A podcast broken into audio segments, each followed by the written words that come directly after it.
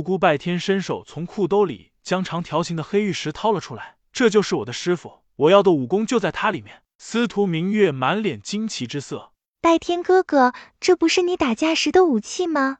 我记得小时候你用这块黑石头把我二哥的头都砸出血了，二哥跑到你家去告状，吓得你天黑了都不敢回家。独孤拜天不好意思的挠了挠头，笑道：“月儿的记性这么好，连这点小事都还记得。”我还记得是我央求我爹爹出去找你，把你送回家的，结果气得二哥三天都不和我说话。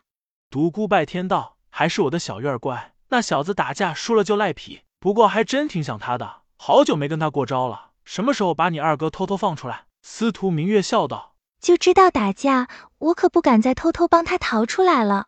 上次就因为偷偷帮你给他传了张纸条，结果被我爹狠狠罚了一顿。”我二哥可是我爹爹重点培养的对象，对他比谁都严格。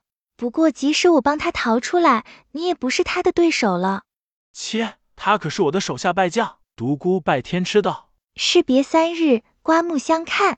我二哥可是一日千里，而你却只靠蛮力，一个在天天进步，另一个却在原地踏步，结果可想而知。”独孤拜天道：“好，下次我用事实证明给你看。”不过这块黑石头我还真是搞不懂，它它的秘密究竟藏在何处呢？司徒明月笑嘻嘻道：“好了，我们不说这些了。我新学了一套轻功，拜天哥哥你来抓我。”说完，曼妙的身躯一下子飘舞而去，衣衫飘飘，像一只美丽的蝴蝶般飞进了树林深处。独孤拜天在后面大叫：“好，我来了，看你往哪里逃！”他健步如飞，随后跑进了树林深处。森林里充满了欢声笑语。太阳慢慢西沉，晚霞染红了半边天。独孤拜天和司徒明月两人坐在森林的边缘，一起静静的望着落日的余晖，神态是那那样的安详。司徒明月满脸沉醉之色，好美啊！真想让时间停留在这一刻，永远的停留。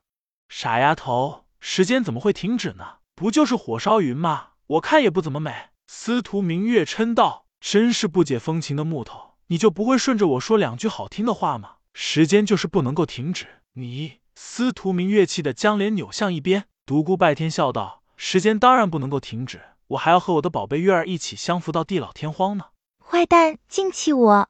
说着，伸出小粉拳在独孤拜天胸前捶了起来。夕阳西下，天色渐渐暗淡下来。司徒明月将头靠在独孤拜天肩上，悠悠道。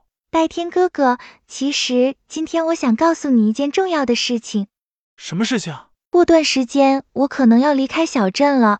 我们家传的武功不太适合女子修炼，我爹爹要送我到无双国一位武学大师的门下去学艺。临走时，我可能来不及和你道别了，你一定要等我回来，等我好吗？好，我一定等你回来。一轮明月升了起来。皎洁的月光像大片大片洁白的羽毛洒在树林中。两人回到了小镇，临分手时，司徒明月转身对独孤拜天道：“拜天哥哥，你一定要等我，我长大后要嫁给你。”说完，逃似的跑开了。